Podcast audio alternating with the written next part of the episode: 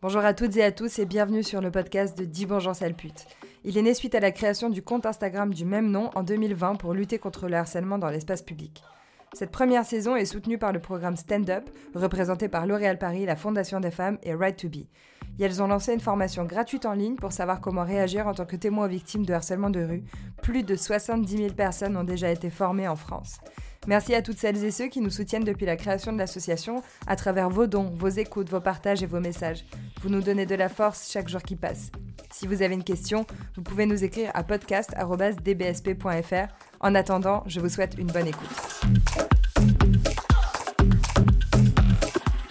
Trigger warning. Dans chaque épisode, nous aborderons des situations de violence sexistes et sexuelles qui peuvent heurter votre sensibilité, réveiller des traumatismes enfouis ou vous mettre en état de stress. Ne vous forcez pas et prenez le temps. L'avantage d'un podcast, c'est que ça ne disparaît pas et que vous pourrez essayer de l'écouter une autre fois.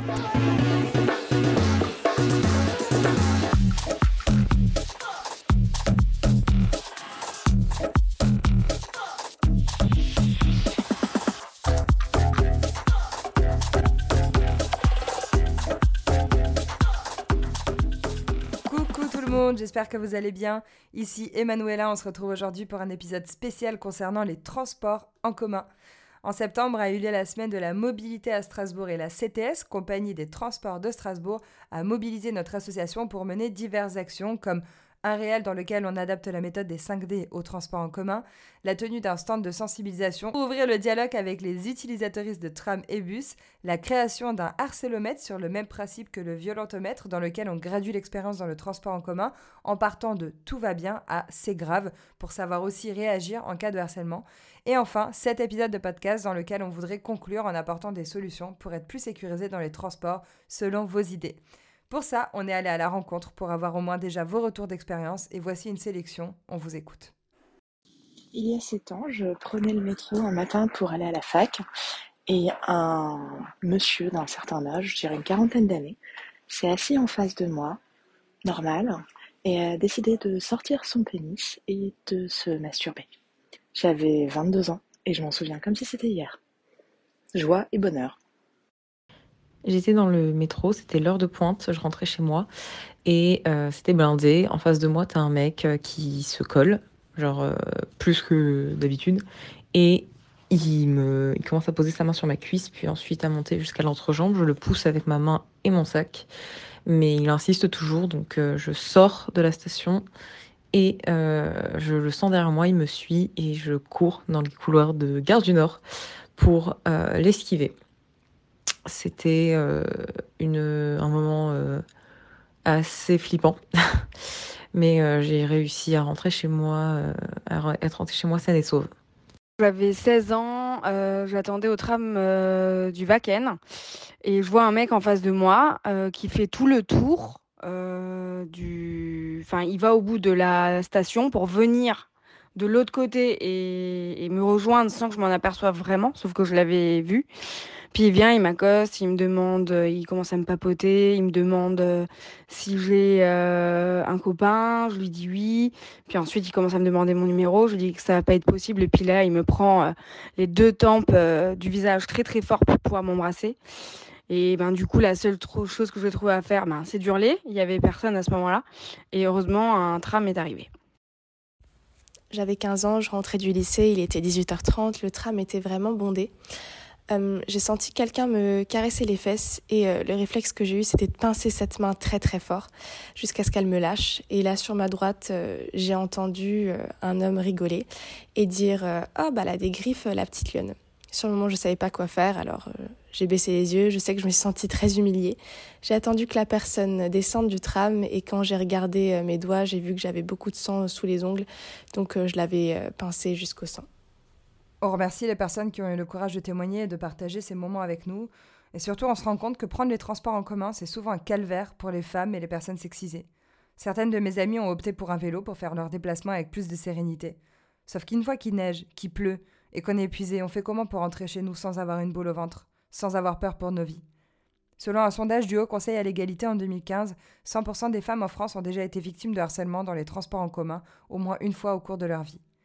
Une expérimentation en 2019 à Strasbourg proposait que les bus puissent s'arrêter ailleurs qu'aux arrêts existants pour déposer les personnes qui se sentent en insécurité, le tout durant un créneau allant de 22h à minuit. Cette expérimentation a d'ailleurs été reproduite dans d'autres villes françaises depuis.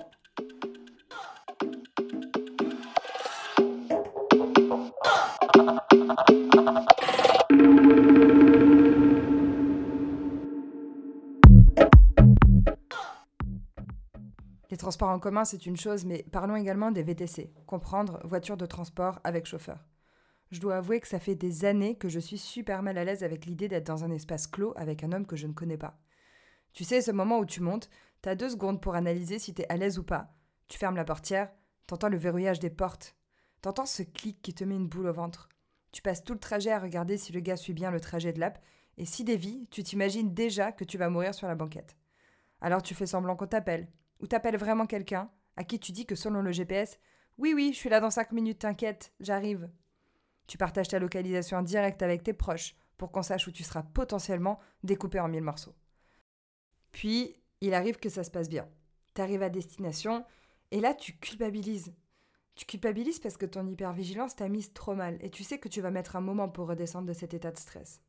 Puis, il y a ces fois où ça se passe pas bien. Mais tu culpabilises encore. Tu te dis que t'aurais pas dû prendre ce VTC et que t'aurais dû rester dormir sur place. Ou que t'aurais dû prendre le tram, le métro, le bus. Mais tu sais aussi qu'en pleine nuit, ça craint. Tu te sens pas bien, t'as peur. Alors c'est quoi la solution? L'autre jour, j'ai commandé un Uber. J'étais pas seule, alors ça allait. Et c'est une femme qui est arrivée. Et honnêtement, je dois avouer qu'automatiquement, je me suis sentie à l'aise. Je me suis sentie en sécurité. Je me suis même pas posé la question du trajet qu'elle empruntait. Si je vous parle des VTC, c'est parce que depuis deux jours, un post Instagram a réveillé les réseaux sur le phénomène Uber c'est ouvert, qui avait été créé par Anna Toumazov. Et elle est avec nous aujourd'hui pour en parler. Coucou Anna. Est-ce que tu peux me raconter d'abord comment est-ce qu'un jour tu as décidé de créer le hashtag Uber c'est ouvert alors techniquement, je n'ai jamais décidé de lancer le hashtag Uber c'est over. Ce qui s'est passé, c'est que j'étais en stage euh, dans une entreprise féministe euh, que nous ne citerons pas, mais qui est connue pour euh, exploiter ses employés et ses stagiaires. Et euh, ben en fait, ce qui s'est passé, c'est que à ce moment-là, je crois que j'ai 20 ou 25 000 abonnés. Je reçois un témoignage euh, d'une abonnée. Il y avait très peu de comptes féministes à l'époque euh, qui avaient, euh, qui avaient des abonnés, donc c'était pas mal pour l'époque. Et en fait, cette personne m'écrit, c'est voilà, tu as plus d'audience que moi, est-ce que tu peux m'aider à un peu alerter Uber sur ce que j'ai vécu dans une de leurs voitures? Et en l'occurrence sur le fait que j'ai été agressée il y a deux ans, qu'il n'y a jamais eu de réponse, et que deux ans après, je me rends compte qu'une nouvelle personne a été, a été agressée. Et du coup, je relais en fait juste euh, un screenshot de ce témoignage. Et euh, en fait, euh, bah, là, ce qui se passe, c'est qu'il y a une réaction en chaîne et qu'en fait, euh, je reçois des dizaines, puis des centaines de, de témoignages en 24 heures, 48 heures. Enfin, c'est c'est vraiment un effet boule de neige, mais moi-même qui me dépasse, puisqu'à ce moment-là, j'ai jamais géré aucune affaire médiatique, j'ai jamais fait d'interview. Enfin, c'était c'était super euh, super bizarre à gérer. Je connaissais pas, j'avais pas de modus operandi, tu vois. Et, et en fait, ben le truc a pété et ouais, ça a fait un, vrai coup de tonnerre parce que à ce moment-là, euh, il y avait beaucoup beaucoup de femmes qui euh, empruntaient les services de beurre par sécurité. Et en fait, bah là, on se rend compte qu'il n'y a pas de sécurité finalement. Mais du coup, est-ce que tu as été en contact avec les équipes de Uber Et si oui, quelle a été leur réponse? Alors les équipes de Beurre, ils ont fait un truc très rigolo, c'est qu'au début, en fait, ils ont essayé d'ignorer le, le, le problème. Et c'est marrant parce que le fin mot de l'histoire pour moi de Uber, c'est le problème, c'est pas les chauffeurs. Le problème, c'est que des chauffeurs, mais comme surtout pourcentage d'hommes, des chauffeurs ont agressé, violé, harcelé, etc. Et que la plateforme, pour ne pas prendre le moindre risque concernant sa réputation, a préféré étouffer et faire comme si, comme si de rien n'était. Ça a permis en fait que ces, cas-là qui auraient pu être isolés euh, bah, deviennent plus répandus et soit le fait de multirécidivistes qui en fait dès la première infraction auraient dû être éjectés. Donc le problème c'est le silence de beurre. Et bien derrière, quand tout sort à nouveau, Uber est silencieux. Et Uber, en fait, ce qui se passe, c'est que euh, moi, toute ma communauté part interpeller Uber euh, sur les réseaux sociaux. Les commentaires sont effacés. Euh, sur Twitter, les tweets sont ignorés. Et puis, c'est quand il commence à y avoir des choses un peu plus compliquées de boycott, notamment euh, une mauvaise notation de Uber sur les plateformes d'application qui aboutit à ce que euh, l'application Uber devienne, passe deuxième, alors que, bon, de base, il y a cet énorme monopole qu'on connaît. Eh bien, euh, c'est là qu'ils vont commencer à réagir. Mais au début, la réaction de Steve Salom, donc le, le PDG d'Uber France, c'est d'aller dans le quotidien dire que je mens quand même. Donc, c'était un peu technique. Et.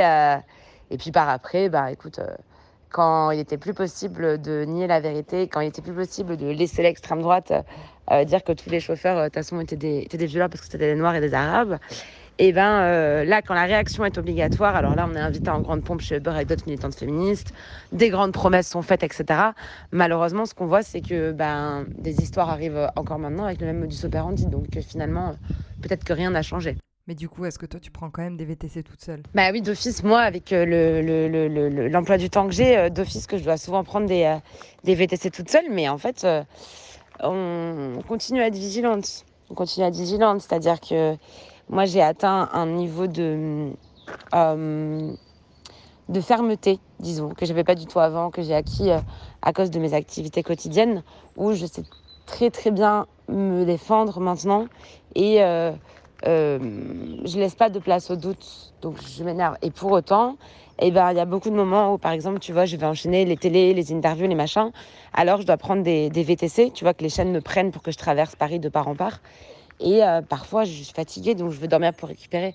Et ben là, il n'y a pas une fois où j'envoie pas à des copines la plaque d'immatriculation, l'itinéraire que je suis supposée faire, et je partage ma localisation. Et en fait, c'est pas normal. Enfin, tu vois, ça coûte une blinde, ces trucs-là, bah, même pour s'endormir, on a peur en pleine journée. Je voulais connaître aussi ton ressenti vis-à-vis de ce post Instagram qui circule depuis quelques jours dans lequel une femme a dû sauter de la voiture pendant un trajet parce qu'elle a eu peur pour sa vie. Mais c'est atroce en fait, c'est atroce moi ce que j'ai pu lire sur Instagram.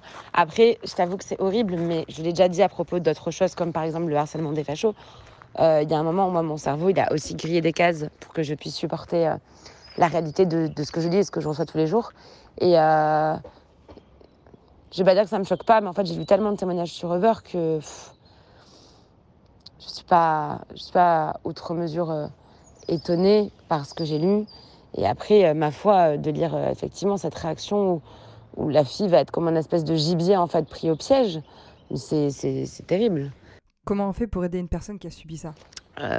Moi, ce que je préconise dans ces cas-là, c'est un déchocage au plus vite avec une spécialiste de santé mentale, parce que euh, là, j'incite pas forcément à porter plainte parce que j'estime que tant que euh, l'accueil dans les commissariats n'est pas optimal, ça peut faire un surtraumatisme. Euh, et tant que les plaintes sont classées sans suite, voilà. Euh, en tout cas, voilà, le, traitement des violences sexuelles sexistes en France n'est pas optimal, donc c'est pas encore un conseil que je donne. Par contre, je conseille de le signaler à Uber de toute urgence pour ne pas qu'il y ait d'autres victimes. Euh, quitte à interpeller sur les réseaux sociaux, comme là ça a été fait à très bon escient, euh, pour qu'il euh, bah, y ait une réaction forcée. Et voilà, évidemment, un travail psychologique derrière pour, pour s'assurer qu'il n'y a pas de séquelles. Merci beaucoup Anna pour ton temps et pour toutes ces réponses qui sont à mon avis très très intéressantes et qui aideront j'espère nos auditoristes à comprendre tout ce qui se passe et à savoir réagir. N'hésitez pas d'ailleurs à la suivre sur ses comptes Instagram, ce que veulent les femmes, Anna évidemment, et aussi même pour Cool Kid Féministe. Cet épisode existe grâce à notre collaboration avec la Compagnie des Transports de Strasbourg. Nous avons été soutenus pour mener plusieurs actions de sensibilisation et enregistrer cet épisode dans le but de libérer la parole sur l'injustice que vivent les personnes sexisées dans les transports en commun. Cette première saison est également soutenue par le programme Stand Up International qui lutte contre le harcèlement sexiste et sexuel dans l'espace public. Chaque année, des milliers de personnes se forment à l'aide de la méthode des 5D, notamment pour savoir comment réagir en tant que victime ou témoin. Merci à la Fondation des femmes, Right to Be et L'Oréal Paris de croire en nous et de nous accompagner dans nos luttes quotidiennes. A très bientôt pour notre prochain podcast qui traitera de la pornographie. Stay tuned!